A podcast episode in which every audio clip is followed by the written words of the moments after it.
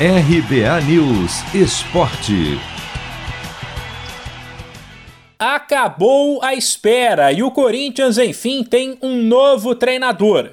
Depois de fazer propostas e ouvir um não como resposta de Renato Gaúcho e Diego Aguirre, o Timão ouviu um sim de um velho conhecido, Silvinho.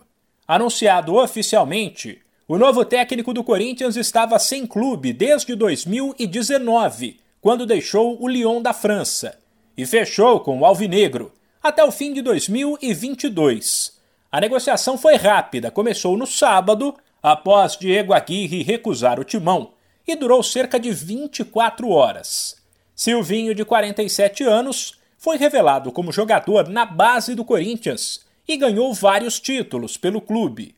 O ex-lateral esquerdo conquistou, por exemplo, a Copa do Brasil de 95 e o Brasileiro de 98. Quando pendurou as chuteiras, ele passou a atuar como auxiliar técnico, inclusive no Corinthians. Fez parte da comissão de Tite em 2013 e depois trabalhou com o treinador também na seleção brasileira.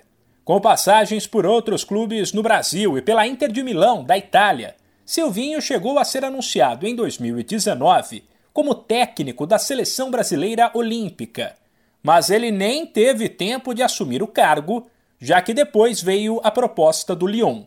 Essa foi a única experiência de Silvinho como treinador e não foi nada boa. Ele acabou demitido depois de 11 partidas, nas quais somou apenas três vitórias. Junto com Silvinho, chega também o agora auxiliar técnico Doriva, ex-volante, que curiosamente tem quase a mesma idade, 48 anos, mas é bem mais experiente como treinador, uma vez que já comandou equipes como São Paulo e Vasco.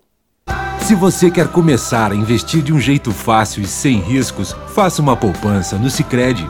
As pequenas economias do seu dia a dia vão se transformar na segurança do presente e do futuro. Separe um valor todos os meses e invista em você.